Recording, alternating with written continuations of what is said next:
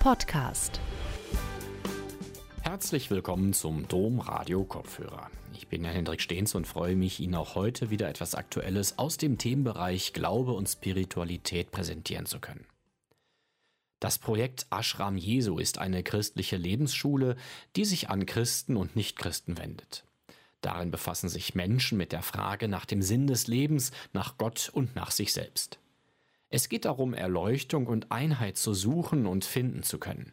Dabei spielen Dinge wie Selbsterfahrung, Achtsamkeit, Liebe und Hinhören eine Rolle oder aber auch ganz ignatianisch ausgedrückt das Verkosten der Dinge von innen her. Der Jesuit Bertram Dickerhoff hat als Frucht seines eigenen spirituellen Weges 2003 das Projekt Ashram Jesu ins Leben gerufen und leitet dies bis heute. Was den Kern des Christentums ausmacht und an wen sich diese christliche Botschaft richtet, das ist Inhalt seiner Ausführungen. Seinen Vortrag auf der Suche nach dem Kern des Christlichen hielt Pater Dickerhoff im Rahmen der Mittwochsgespräche im Düsseldorfer Maxhaus im September 2022. Gute Unterhaltung. Guten Abend erstmal. Vielen Dank, dass Sie sich auf den Weg gemacht haben, um hierher zu kommen und vielen Dank für Ihr Interesse.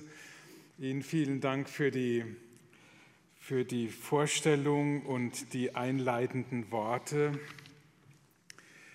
äh, die mich gleich dazu bringen, äh, als wir Novizen waren, also ganz Anfänger im Jesuitenorden, da lebte noch Karl Rahner, der Name sagt vielen von Ihnen etwas. Und der hat uns im Noviziat besucht und wir haben dann gefragt, äh, Pater Rahner, wir waren ja Anfänger, was ist denn das Wichtigste im Ordensleben. Also das ist nicht, nicht ganz irrelevant für das, äh, für, den, für, den, für das Christliche. Dann sagte der, ja, dass sie eine Beziehung zu Jesus Christus haben. Das ist das Wichtigste. Eigentlich geht es mir genau um diese Beziehung zu Jesus Christus, wie die sich gestaltet und wie die gelebt werden kann. Das, das ist mein Thema. Ich komme mal gleich ähm, äh, zum, zur Sache sozusagen. Also ich habe Folgendes vor. Ich habe drei Punkte, über die ich sprechen will. Das erste, der erste Punkt ist, äh, da geht es um etwas, was ich Gesetz der Koppelung nenne. Das erkläre ich Ihnen dann. Dieses Gesetz der Koppelung muss durchbrochen werden. Das ist der zweite Punkt. Da kommt das Thema Gebet, Meditation zum Zug. Und der dritte Punkt ist,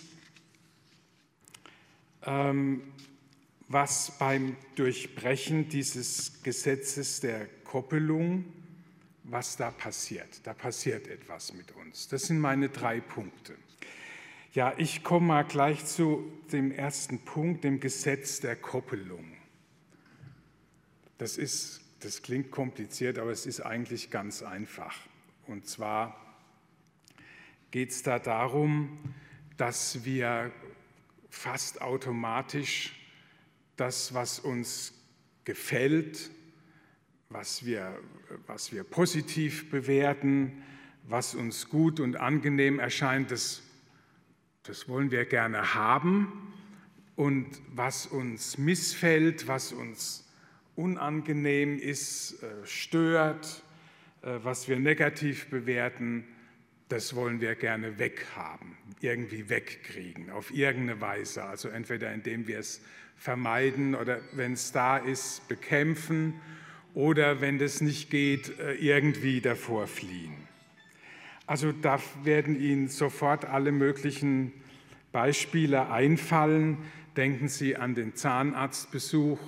Solange die Schmerzen nicht ganz schlimm sind, denkt man, naja, also äh, nächste Woche reicht, reicht wahrscheinlich auch noch. Ja. Also das schiebt man so gern ein bisschen vor sich her oder jemanden im Krankenhaus besuchen. Das gehört auch nicht zu den Dingen, auf, auf die man so besonders brennt. Das schiebt man auch gern ein bisschen auf oder Konflikte einzugehen, ähm, schiebt man gerne auf. Umgekehrt denken Sie an äh, unsere Lebensweise hier im Westen. die sicher davon getrieben ist, dass wir es gerne immer angenehmer und bequemer und mehr Möglichkeiten der Lebensentfaltung äh, haben wollten, es uns schöner machen wollten. Und heute ist es so, dass wir für die Maßlosigkeit dieses Wunsches, also für diese Koppelung vom, was uns schön scheint, haben wollen, irgendwie die Quittung bekommen. Oder denken Sie zum Beispiel an Sucht, das ist die Vermeidung von einer Mangelerfahrung, ähm, dadurch, dass man einen Kick erstrebt. Also in der Politik erleben Sie das, ähm, was uns stört, Ausländer raus, Merkel muss weg. Ähm, wenn jemand äh, sich nicht richtig benimmt nach dem, was man für, dann muss der auch irgendwie, wer der beschimpft, Shitstorms sind die Folge. Wir kennen das auch in der Bibel, im Neuen Testament, sehr eindrucksvoll. Ähm, zwei Szenen fallen mir ein. Die eine ist, als Jesus sein Leiden ankündigt, reagiert Petrus spontan und sagt, na, also bitte, das, das darf nicht mit dir geschehen. Ja, Leiden, naja, also das, das wollen wir nicht. Und Petrus will auch seinen Freund nicht leiden haben, also das darf nicht geschehen. Gesetz der Koppelung.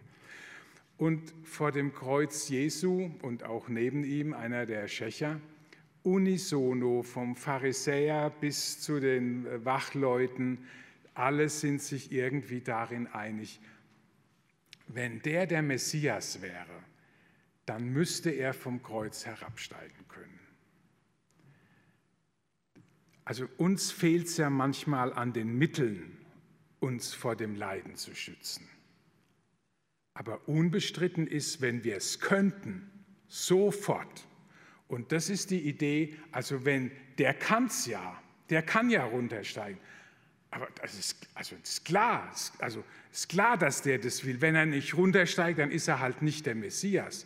Auf die Idee, dass der das vielleicht nicht will. Das, das ist ist jenseits von unserem Denken. Das Gesetz der Koppelung. Das Problem ist, also da ist grundsätzlich da gar nichts, erstmal nichts dagegen einzuwenden. Das Problem ist aber der Automatismus. Also, dass das so spontan läuft, ja. Äh, dass wir uns äh, spontan gegen das anscheinend Unerwünschte stemmen und das Gefällige erstreben.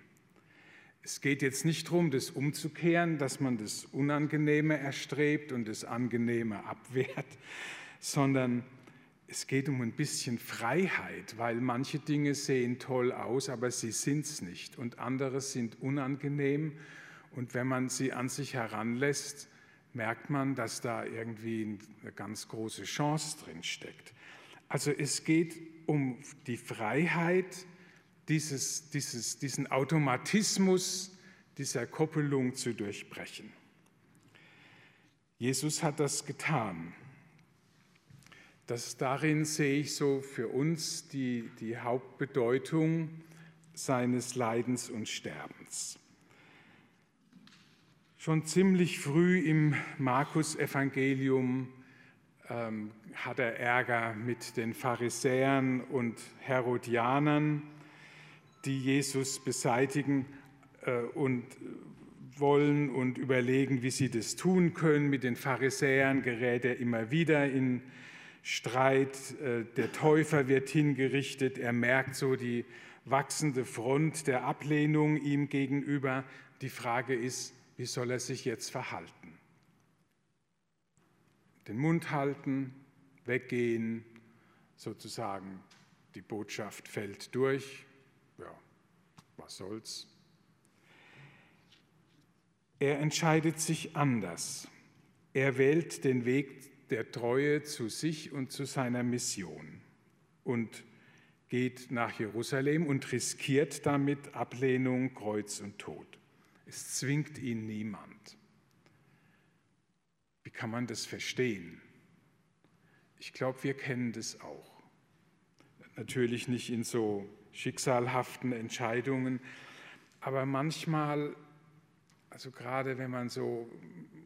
um irgendwas herumschleicht, um einen Konflikt. Irgendwann kommt der Punkt, wo man spüren kann, also du, das, das, du, musst, dich jetzt, du musst dich jetzt der Sache stellen. Das, das hast du genügend Bögelchen gemacht. Also das ist ja alles Mist. Das, irgendwie verrät, du verrätst dich selber dabei. Ja, du, so, so, so kannst du eigentlich nicht leben. Und so kann man sich nicht in die Augen schauen. Irgendwie hat man das Gefühl, man verfehlt sich selbst.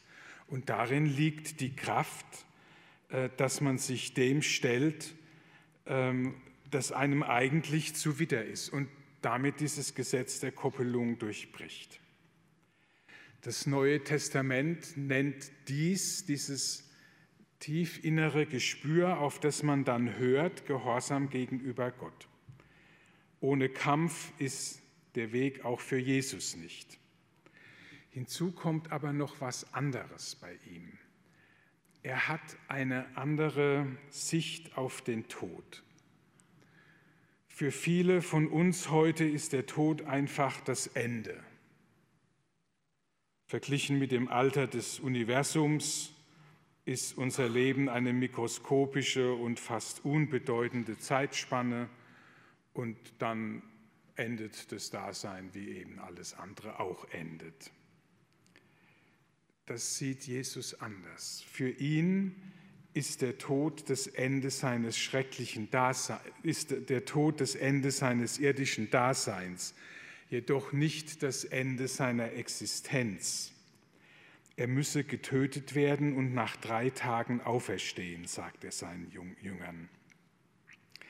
Der Tod in Treue gegenüber dem Grund seiner Existenz ist für Jesus das Tor zur Auferstehung. Im Hebräerbrief gibt es eine Stelle, wo es heißt, im Blick auf die vor ihm liegende Freude nahm er das Kreuz auf sich. Und Auferstehung ist nach dem Zeugnis der Jünger das ewige Sein in Gott, dem Grund aller Wirklichkeit. Dieser Zusammenhang von Sterben, Tod, da ist etwas loszulassen, auch mitten im Leben, sodass auferstandenes Leben werden kann, ist das Grundgesetz des Christlichen. Jesus verkündet, wenn einer hinter mir hergehen will, verleugne er sich selbst, nehme sein Kreuz auf sich und folge mir nach. Denn wer sein Leben retten will, wird es verlieren. Wer aber sein Leben um meinetwillen und um des Evangeliums willen verliert, wird es retten. Ich verstehe das, diesen, diese zwei Sätze so. Wenn einer hinter mir hergehen will, verleugne er sich selbst. Das heißt, dann muss er das Gesetz der Koppelung, diese, diesen Automatismus unterbrechen und damit das Störende, Missfällige, Unangenehme, das das Leben bringt, irgendwie an sich heranlassen, statt es gleich abzuwehren. Denn wer sein Leben dadurch erfüllen will, dass er dem Gesetz der Koppelung folgt, also das Unangenehme kommt gleich weg und das Angenehme, das wollen wir haben, der wird es verlieren. Wer aber sein Leben riskiert, indem er das Gesetz der Koppelung durchbricht, also auch das Unangenehme ein bisschen näher kommen lässt, dessen Leben wird in Auferstehung gewandelt. Diese Erfahrung von Auferstehung, auch wenn sie nur anfanghaft ist, stellt das Leben auf einen anderen Grund. Da, da, kommt was Neues in unser Dasein. Und dieses Neue macht unser Leben unabhängiger vom Getriebe der Welt und der Suche nach irdischer Erfüllung eine, eine Frage, die in dieser Zeitenwende, in der wir nicht mehr leben können, wie wir es gewohnt sind, von großer Bedeutung ist. Also ich bin eigentlich der Meinung, ähm, dass was ich Ihnen heute Abend erzähle, gerade für unsere Situation, die, ähm, also ich weiß noch, als es mit Corona losging, das war das erste Mal in meinem Leben, dass ich nicht mehr planen und reisen konnte, wie ich das gewohnt war. Ich war gewohnt, ja, ich, irgendwann fahre ich dahin, dann kauft man die Karte und fährt dahin. Es ging nimmer. Ich bin da rumgeirrt, als hätte man mir mit dem Baseballschläger eins über den Kopf gegeben. Und irgendwie geht es ja gerade so weiter mit dem Krieg in der Ukraine. Der Sommer war wunderschön. Ich habe ihn nicht war ambivalent. Ich bin viel im Wald geradelt und habe festgestellt, es wird immer trockener, die Bäche werden immer dürftiger. Also das, ich finde, das hat was Unheimliches, es, es beängstigt mich ja. Also wenn ich dann denke, wie soll das weitergehen bei drei Grad ähm, Erderwärmung, jetzt haben wir 1,1, wie sollen wir da leben, wie sollen die Leute in Afrika leben oder überhaupt im Süden? Ähm, wir werden uns umstellen müssen. Und um diese Umstellung bewältigen zu können, müssen wir von der Maxime, die bei uns gang und gäbe ist, wir können uns unser Leben ausleben und haben, was wir wollen und reisen. Ich glaube, dass wir uns davon peu à peu verabschieden müssen. Dann brauchen wir ein anderes Fundament. Die Frage ist, wie wir schon jetzt in unserem Leben anfanghaft Auferstehung erfahren können. Und um die Antwort auf diese Frage dreht sich die Lehre Jesu, für die deshalb das Thema zentral ist, wie diese Koppelung unterbrochen werden kann. Ich komme zu meinem zweiten Punkt. Bei den Synoptikern, also zumindest bei Markus und Matthäus, da gibt es so eine Zusammenfassung der Lehre Jesu, die lautet ungefähr, kehrt um, denn das Reich Gottes ist nah. Ja, was soll das heißen? Äh, Matthäus entfaltet das in, seiner, in der Bergpredigt. Und darin hat er ganz kunstvoll die Quellen, die er verarbeitet, angeordnet und zwar wie Schalen einer Zwiebel. Also es gibt eine äußere, der, Rahmen, Jesus lehrt die Leute vom Berg aus und am Schluss sind die Leute beeindruckt und dann kommen die Seligpreisungen und am Ende auch was Grundsätzliches.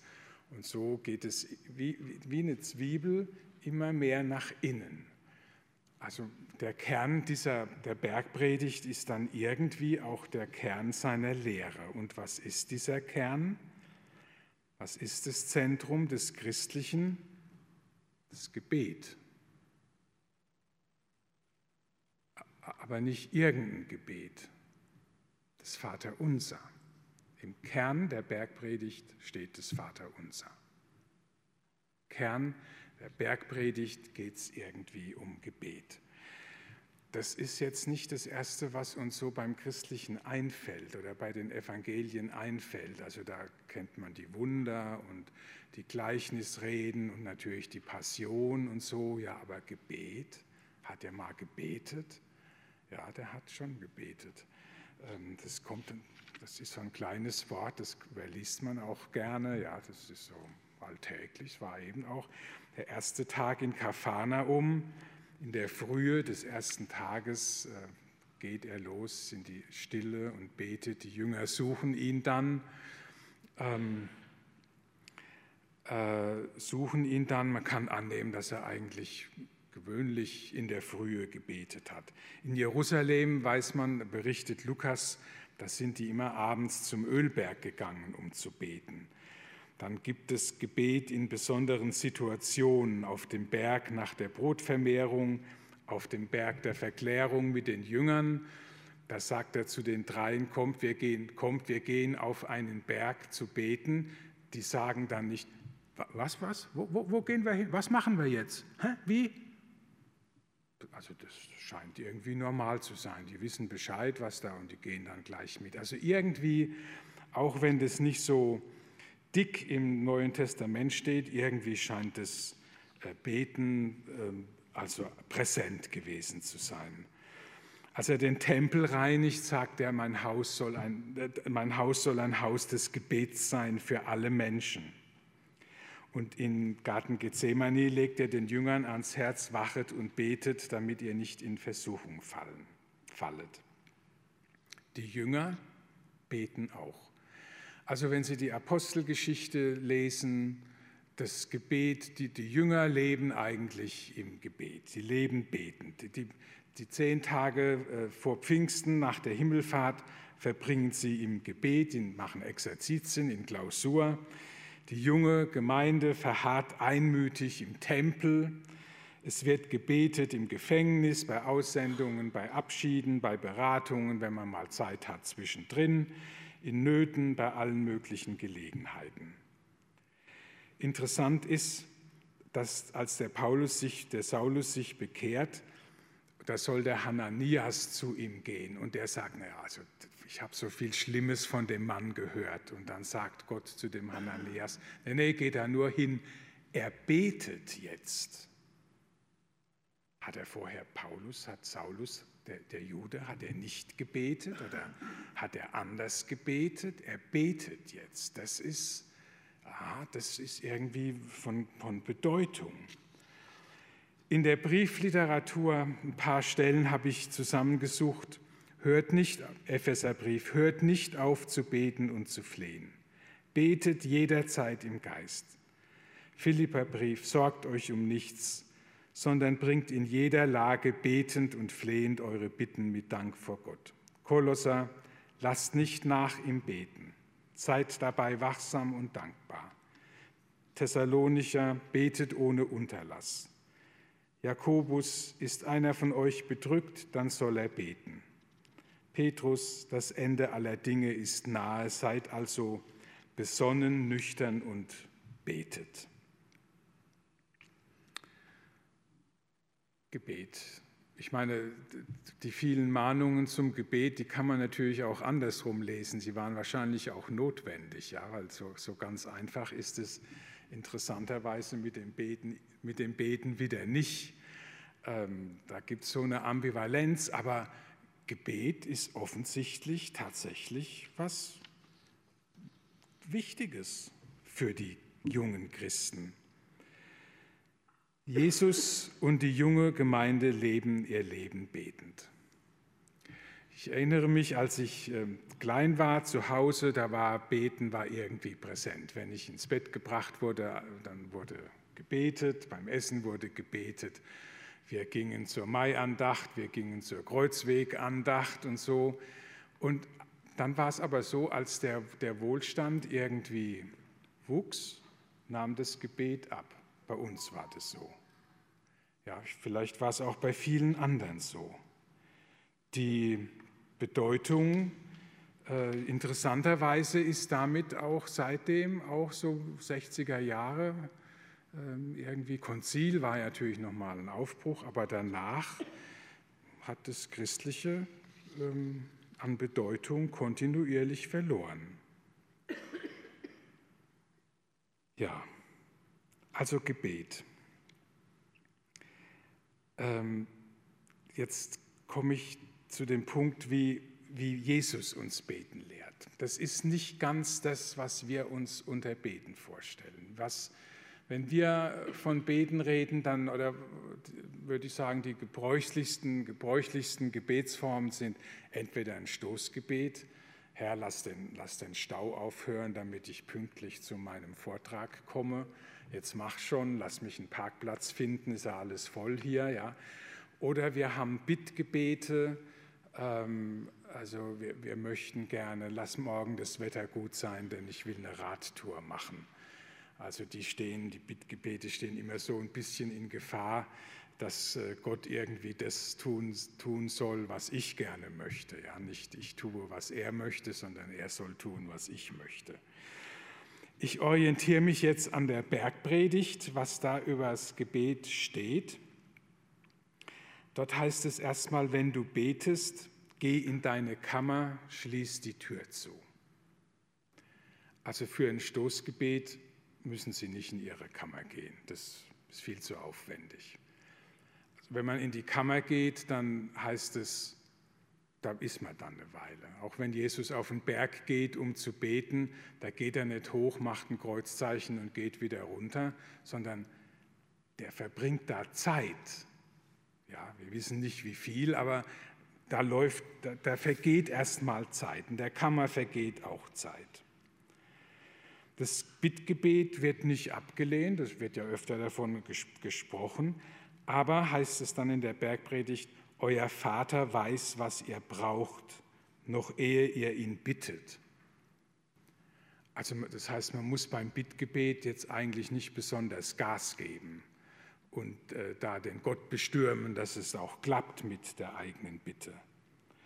Auf jeden Fall heißt es dann weiter, sollen wir nicht plappern wie die Heiden, die meinen, sie werden nur erhört, wenn sie viele Worte machen. Da kommt ein wichtiger Aspekt rein, das heißt, also wir können Gott unsere Bitten sagen, klar, aber dann müssen wir uns diese Bitte ihm auch wirklich anvertrauen. Das heißt, wir müssen da was loslassen, statt ihn zwingen zu wollen, ähm, dass er unseren Willen tut. Wir sagen oft, wenn wir beten, wir erheben jetzt unser Herz zu Gott oder wir wenden uns Gott zu oder versetzen uns in die Gegenwart Gottes. In der Bergpredigt heißt es aber, bete zu deinem Vater, der im Verborgenen ist. Ja, wohin soll man denn dann sein Herz erheben, wenn der im Verborgenen ist? Oder wohin soll man sich denn dann wenden, wenn der im Verborgenen ist? Also wir müssen doch, äh, man kann doch schon Zweifel bekommen, ob Jesus, wenn er vom Beten spricht, das meint, was, uns, was wir uns geläufigerweise darunter vorstellen. Und da möchte ich vier Punkte ähm, jesuanischen Betens möchte ich hervorheben. Der erste ist nicht nachdenken. Das entnehme ich dieser Geschichte mit der Kammer. Der Beter schließt sich in seiner Kammer ein. Der, der will nicht gestört werden. Der will, dass der Alltag irgendwie draußen bleibt. Der will sich in dieser Gebetszeit nicht damit beschäftigen, äh, wie er seine E-Mail an irgendwen verfasst und wie er das macht und wie er jedes macht und was einem sonst so im, ah ja, und das muss ich heute auch noch erledigen.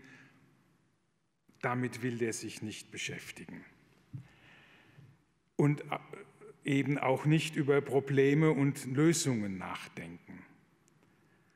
Denken und Reden scheint in Jesu Beten keine, also das ist nicht verboten, aber es hat keine besondere Bedeutung. Nicht nachdenken. Der zweite Punkt, den nenne ich Zulassen und Eingestehen der inneren Bewegungen. Das ist ein wichtiger Punkt. Was meine ich damit? Also stellen Sie sich unseren Beter vor, der in die, Kammer geht und dann ist es still und ähm, er wird nicht gestört. Ähm, bei uns kommen ja Leute immer in die Stille und was dann passiert ist, man wird sich plötzlich seiner inneren Bewegungen bewusster, also dessen, was in einem innerlich vorgeht. Das sind natürlich, man wird sich bewusster, welche Themen einen beschäftigen, da gehen einem Bilder durch den Kopf, Szenen, man wird sich auch bewusster, wie man sich fühlt, wie man gestimmt ist, man wird sich seiner Wünsche bewusster, man wird sich bewusster, wie man überhaupt da ist. Bin ich ruhig? Bin ich entspannt? Bin ich gelassen oder bin ich, stehe ich unter Strom? Äh, bin ich aufgeregt? Ähm, angespannt? Tut was weh? All dessen wird man sich in der Stille irgendwie automatisch bewusst. Dinge, deren man sich im Alltag nicht so bewusst ist. Das ist das Verborgene, ähm, wovon da die Rede ist. Dein Vater, der im Verborgenen ist und auch das Verborgene sieht, wird es dir vergelten, heißt es. Das heißt, wenn in unseren inneren Bewegungen, die bisher verborgen sind und uns in der Stille bewusst werden, dann ist in denen auch irgendwie der Vater verborgen. Dann heißt Begegnung mit Gott zulassen und eingestehen dieser inneren Bewegungen. Also der, der Blick, das, der geht irgendwie nach innen, auf das, was mich innerlich bewegt.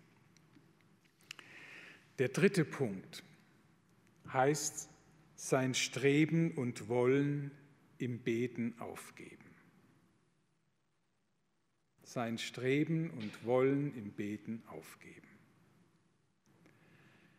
Ich komme zum Vater Unser. Wir hören da immer in der Kirche, äh, also so sollt ihr beten und dann rezitieren wir das Vater Unser könnte das aber auch so verstehen, wenn Jesus sagt, so sollt ihr beten, meint er, in der Art, in dem Geist sollt ihr beten.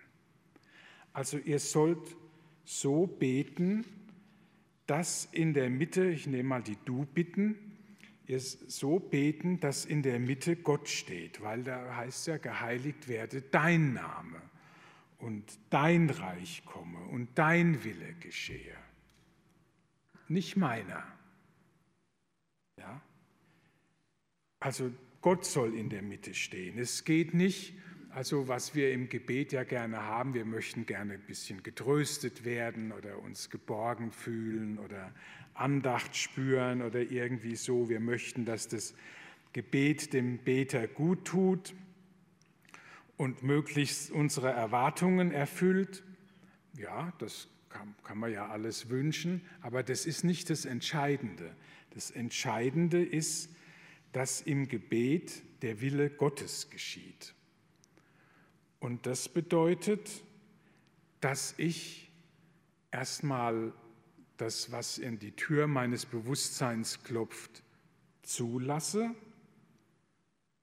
und zwar angenehmes wie unangenehmes, und aufhöre, das irgendwie zu manipulieren. Also das unangenehme Gesetz der Koppelung, das würde ich ja gerne wegkriegen. Ja? Also das versucht man dann im Gebet irgendwie so an den Rand zu schieben und sich woanders hin zu konzentrieren oder so. Nein, lass das mal schön da sein. Das Unangenehme kann ruhig da sein. Das, das macht gar nichts. Das, ähm, man weiß ja nicht, was der Wille Gottes ist, worin der sich letztlich vermittelt. Also dazu muss ich aufmachen und da sein lassen, was da ist, ob es mir gefällt oder nicht. Das ist genau der Punkt, an dem dieses jesuanische Beten das, diese Koppelung durchbricht. Ja, im das Gebet, das ist die Chance des Gebets. Also im Leben die Koppelung zu durchbrechen, das ist schwierig. Das, das kennen wir. Ähm, äh, unser Wille, und wenn der noch so gut ist, er ist irgendwann ist er immer schwach. Ja, die Vorsätze, die reichen für ein paar Tage und danach ist es dann aus. So, also mit dem Willen geht es irgendwie nicht. Das muss, muss auf eine andere Ebene kommen. Der Wille hat nur eine, eine Hilfsfunktion. Aber im Gebet, in den 20 Minuten, Viertelstunde, halbe Stunde, Stunde, keine Ahnung, oder einen Tag in der Stille, da könnt, kann man es ja mal hinkriegen, ähm, wenn man nervös ist, trotzdem sitzen zu bleiben oder äh, wenn man angespannt ist, die Anspannung auszuhalten oder wenn es unangenehm ist, das Unangenehme auszuhalten. So wird das Gesetz der Koppelung durchbrochen, so wird es eingeübt, es wird geübt. Und der vierte Punkt, da geht es um die Haltung, das, in, der wir, in der zu beten ist, da geht es um Demut. Das entnehme ich den Wir bitten. Unser tägliches Brot gib uns heute, vergib uns unsere Schuld und äh, führe uns nicht in Versuchung. Wir, wir sind wir können, wir sind nicht mal unseres täglichen Lebensbedarfs wirklich sicher. Der ist nicht selbstverständlich. Das erleben wir jetzt, wo es um Gas und Energie und die Lebensmittelpreise durch die Decke gehen. Das ist, das ist nicht gebongt. Und Schuld und Kränkung loswerden, das können wir auch nicht einfach. Selbst wenn wir vergeben wollen, es gibt nicht einen Hebel, den wir rumstellen und dann ist vergeben. Da muss irgendwas innerlich geschehen. Und in Versuchung erfahren wir ganz schnell, wie schnell, äh, erfahren wir, wie schnell die hehren Vorsätze, Maximen und Ziele kippen, wie schwach unser Wille immer wieder ist. Also der Beter soll irgendwie vom hohen Ross runtersteigen. Der soll da nicht ankommen und denken, hier ich und Gott, sondern soll da etwas bescheidener auftreten und er muss auch gar nicht drüber stehen. Also eigentlich, manchmal, manch, manchmal trifft man Leute, die denken, sie müssen vor Gott dastehen wie eine Eins. Das ist dumm, so zu denken. Äh, weil Gott ist der Einzige, vor dem man dastehen kann wie eine Null, weil der auch die Nullen liebt. Ja, in unserer Gesellschaft, da kommt man nur zu was, wenn man dasteht wie eine, wie eine Eins, aber bei Gott ist es eben ein bisschen anders. Und das bedeutet, das Gebet ist der Ort, wo ich da sein darf mit ähm, all meinen Gefühlen, mit Schwäche, mit Schuld, mit Scheitern, mit Hass. Wenn mich jemand kränkt, reagiere ich natürlich mit Hass und Rachegedanken, mit der Weigerung zu verzeihen. Nein, ich will dem nicht verzeihen. Er hat mich so gekränkt, wie verzeihen, ich denke ja überhaupt nicht dran mit Lustlosigkeit, keine Lust zum Beten. Ach, dieser Gottmensch, der geht einem auf den Geist. Was will er denn wieder? Mit Wünschen, die alles andere als fromm sein müssen. Es gibt im Gebet nichts, was nicht sein darf. Im Vertrauen darauf, dass Gott unser, was sagten Sie, ist der Kern des Christlichen? Dass Gott uns annimmt, habe ich, genau, im Vertrauen darauf, dass Gott uns annimmt. Aber das erleben wir nur, wenn wir es drauf ankommen lassen, wenn wir es wagen, uns ihm so zuzumuten, wie wir sind. Man muss sich im Klaren darüber sein, dass dieses jesuanische Beten unseren Gewohnheiten komplett widerspricht.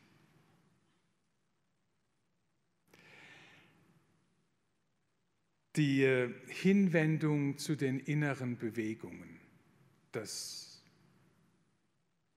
wo, wo, wo kommt es vor? Vielleicht für einen Moment mal, dass man einen Moment spürt, ah ja, das, ach, jetzt geht es mir gut.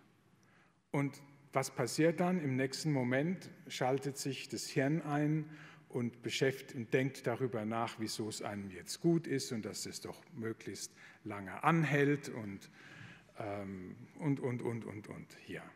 Also eigentlich ist es so, wir leben äh, unser Leben im Denken, nicht in der Hinwendung zu den inneren Bewegungen. Zum Beispiel, wenn ich merke, ich bin unzufrieden, was passiert irgendwie? Also ich, ich denke, es geht eigentlich so, ich denke, ich bin unzufrieden. Irgendwoher muss ich das ja wissen, dass ich unzufrieden bin. Also irgendwas ich, muss ich gespürt haben. Das wird mir aber gar nicht wirklich bewusst. Ich denke dann, ich bin unzufrieden. Dann geht es so weiter. Ja, ja, klar, ist ja kein Wunder, weil das und das hat nicht geklappt. Wie soll ich denn da zufrieden sein? Ja. Und dann geht hier oben die Mühle, verselbstständigt sich. Wir leben das Leben im Denken, zwei Meter über dem Boden, je nach Körpergröße, aber nicht auf dem Boden. Also das ist im Gebet anders. Im Gebet denken wir nicht, wir lassen die inneren Bewegungen zu und wir manipulieren nicht, was sich da zeigt. Wir nehmen an, wie es gerade um mich bestellt ist im Gebet, ohne es zu verändern. Insbesondere das Unangenehme. Das versuchen wir, wir versuchen ich sage manchmal in den Kursen im Ashram, ach hört doch bitte auf, gut zu meditieren. Meditiert lieber schlecht. Weil diese Anstrengung, man will das gut machen. Das ist völlig daneben. Es ist nichts gut zu machen. Es ist nur zu gucken, was passiert. So, darum, weil das eben unseren Gewohnheiten so entgegen ist, darum muss dieses jesuanische Gebet geübt werden. Es braucht eine tägliche Zeit des Innehaltens und Innewerdens. Ich bin eigentlich in den letzten Jahren immer mehr zum Apostel des, das ist vielleicht ein zu großes Wort, des, des Innehaltens und Innewerdens geworden. Das ist mir ein ganz großes Anliegen, dass Menschen anfangen, sich so eine Zeit der Stille in ihrem Tagesablauf äh, einzurichten, wenn es eine Viertelstunde, 20 Minuten und da sitzen und mal gucken, was mit ihnen ist. Das würde ich gerne am Ende äh, hier noch mit Ihnen üben, mit, dem, mit, mit denjenigen, die das möchten. Weil das das Leben verändert. Das bringt einen anderen Grund ins Leben. Ja, ich komme zu meinem dritten Punkt.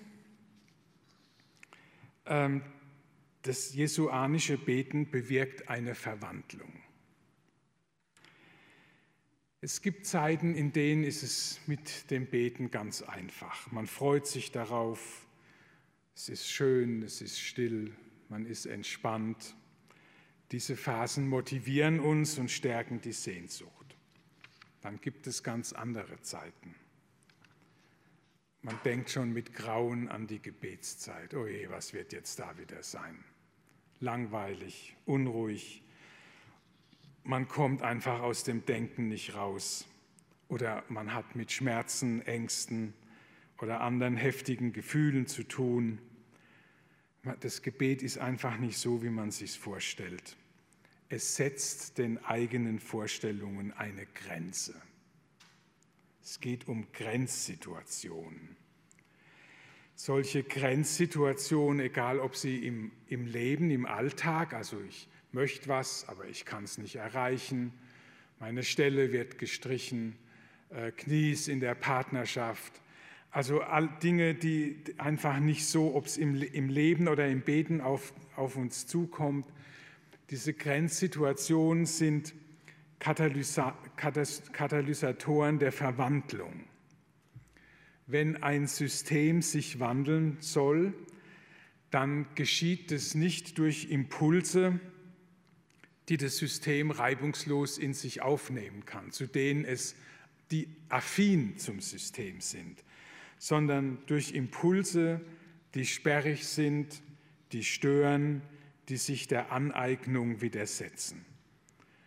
Das Gleiche gilt für den Beter. Seine Verwandlung findet dort statt, wo sein Streben, seine Vorstellungen, seine Erwartungen auf eine Grenze treffen, wo es nicht geht wie gewünscht oder gewohnt.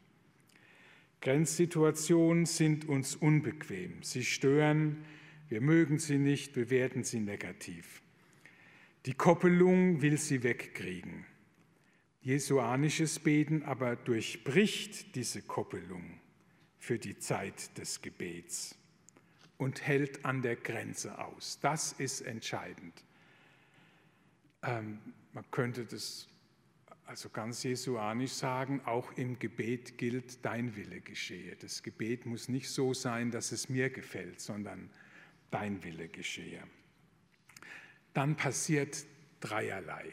Das erste ist, wenn es nicht weitergeht wie gewünscht, dann werden die, also unsere Motivation, die hat immer verschiedene Ebenen, manches ist uns bewusst, und anderes ist uns nicht bewusst, wissen wir nicht, was uns da treibt. Aber an der Grenze, wenn es plötzlich nicht mehr so geht, wie man es wie man's möchte, dann ist die Grenze die Chance, an der uns auch tiefer liegende, verborgene Motivationen bewusst werden können.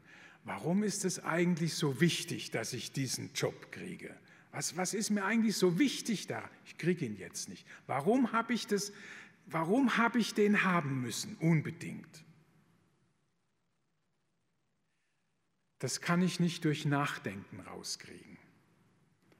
Das kann ich nur rauskriegen, wenn ich die Enttäuschung durchlebe, den Ärger durchlebe, dass ich den Job nicht gekriegt habe. Und dann kann es passieren, dass sich plötzlich in mir was öffnet und ich verstehe, warum mir das, dann wäre ich endlich jemand. Dann, dann wäre ich mal jemand. Und so bin ich halt ein kleiner Jesuit aus dem Westerwald, kennt kein Mensch. So, also das ist das Erste. Die Grenze verhilft uns zu einer tieferen Selbsterkenntnis. Das Zweite ist, die Grenze ist die Chance, dass wir das loslassen können, was uns, da, was uns da aufgegangen ist von uns selbst. Also unsere Vorstellung, was uns eigentlich motiviert. Die Vorstellung, dann bin ich jemand, wenn ich diesen Job habe, zum Beispiel. jetzt habe ich ihn ja nicht. Also muss ich ohne das leben. Die an der Grenze wird, was mich da getrieben hat, wenn, das muss ich haben, das wird zur Illusion. Ich habe es halt nicht gekriegt, ja. Und dann habe ich die Chance zu merken, ich kann ja vielleicht auch leben ohne das. Ich kann das sogar als ein Stück Befreiung empfinden. Auf jeden Fall stellt mich die, die Grenze in eine Entscheidungssituation. Also lasse ich meinen Wunsch, lasse ich meine Vorstellung los, wie ich meine, dass ich sein sollte. Da kommt auch so mein, mein Ich-Ideal kommt da äh, ins Spiel. Lasse ich das los, weil die Wirklichkeit einfach so nicht ist? Oder halte ich daran fest und biege die Welt so, wie ich sie mir biegen muss? Ich stehe vor einer Entscheidung, die eigentlich eine, eine fundamentale Entscheidung ist. Es ist eine Entscheidung über sich öffnen und loslassen oder zumachen und festhalten. Es ist eine Entscheidung über Leben und Tod. Es ist vielleicht die einzige Stelle oder die Stellen im Leben, wo wir über unser Verhältnis zu Gott e-, entscheiden können. Darum geht es im Grunde. Und der dritte Punkt ist, dass sich an der Grenze uns etwas mitteilt vom Land jenseits der Grenze. Ich komme aus der Pfalz, da war die Grenze zu Frankreich nicht weit weg. Da standen wir manchmal so in der Nähe der Grenze und haben darüber geguckt. Ja, die, die Häuser sehen schon ganz anders aus und haben auch ganz andere Autos. Also an der Grenze kriegt man irgendwie, vermittelt sich einem ein Eindruck von dem, was jenseits der Grenze ist. Und das ist auch so an dieser Grenze im, im Leben, im Gebet. Das kann allmählich und sanft geschehen, das kann auch ein Durchbruch sein, der einem aus dem Gleis wirft, wie zum Beispiel bei Paulus. Man merkt dann, dass an dieser Grenze nicht nur das, das Wegkriegen wollen herrscht, das Wegkriegen wollen der Grenze, indem man die verleugnet oder sich ablenkt oder wie auch immer. Da gibt es noch eine andere Kraft, nämlich eine Kraft, die möchte, dass wir unsere Vorstellungen loslassen, die unsere Umkehr will sozusagen, die uns dem Sterben unserer bisherigen Welt zustimmen lässt. Eine Freundin von mir, die äh, hatte einen Unfall, der ist, die, die wollte abkürzen ähm, und im Winter, es war glatt, sie kam ins Rutschen, fand, fand sich wieder an einem Baum hängend. Und dieser Baum war über so einen Abgrund von fünf, sechs Metern gewachsen. Und da hing sie, es war klar, also lang kann sie da nicht hängen. Also sie musste los, sie musste loslassen. Das war klar. Aber sie hatte das Gefühl, also nicht nur ich, ich kann mich nicht, also ich, ich darf loslassen. Lass, komm, lass los. Wenn du, da, da war eine Verheißung drin in diesem Loslassen.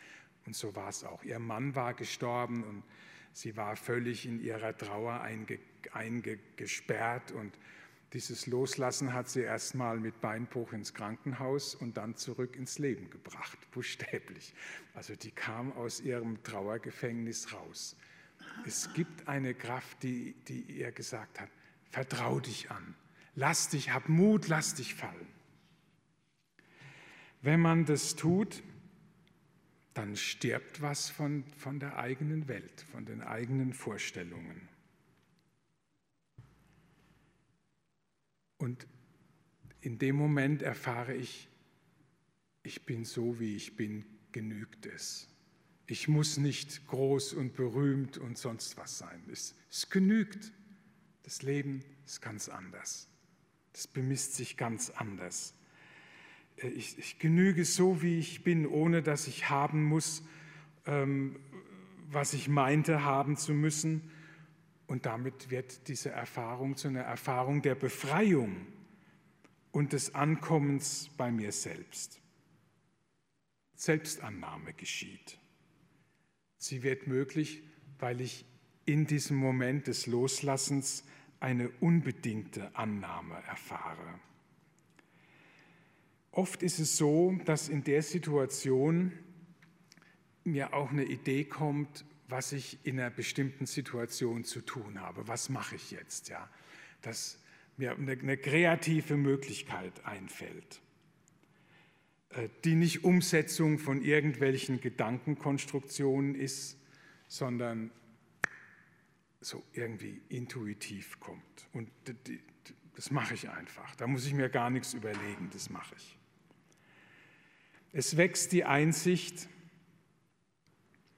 dass wir in Gott neu geboren werden. Und wir, wir erfahren dabei etwas von Gott, obwohl man das nicht, nicht, nicht wirklich sagen kann. Da ist so ein nicht wissendes Wissen. Wir wissen was, aber man kann das irgendwie nicht, in, nicht adäquat ausdrücken. Also eine Folge dieses Betens ist, dass die Erfahrung, dass Grenzsituationen Chancen sind, wenn sie durchlebt werden und eingeübt wird, das in diesem Innehalten. Sie verändern, das verändert das Verständnis von sich selbst, vom Leben, von Welt und Gott. Es bringt einen auf den Boden der Wirklichkeit. Und auf den Boden der Wirklichkeit, nur dort kommt man zu echten Lösungen. Man kommt darüber hinaus in Kontakt mit dem Grund aller Wirklichkeit und erfährt den als bedingungslose Liebe. Also auch wenn ich glaube, dass Gott den Menschen bedingungslos liebt, wo wird es zur Erfahrung? Ja, wir sagen, wir sind Kinder Gottes, ja wunderbar, aber wo wird es zur Erfahrung? Wo, wo wird es mehr als, als eine Formel? Im jesuanischen Beten. Man findet einen anderen Grund für sein Leben. Das Leben muss nicht mehr darin bestehen, alles rauszuholen, was geht. Es kann maßvoller und realitätsgerechter sein. Und es wächst die Hoffnung, also mit der Erfahrung des Loslassens im Leben, das zur Auferstehung führt. Es wächst die Hoffnung, dass das Loslassen im Tod auch zur Auferstehung führt. Ja, das war das, was ich Ihnen sagen wollte. Vielen Dank, dass Sie mir zugehört haben. Domradio Kopfhörer. Weitere Informationen finden Sie auf domradio.de.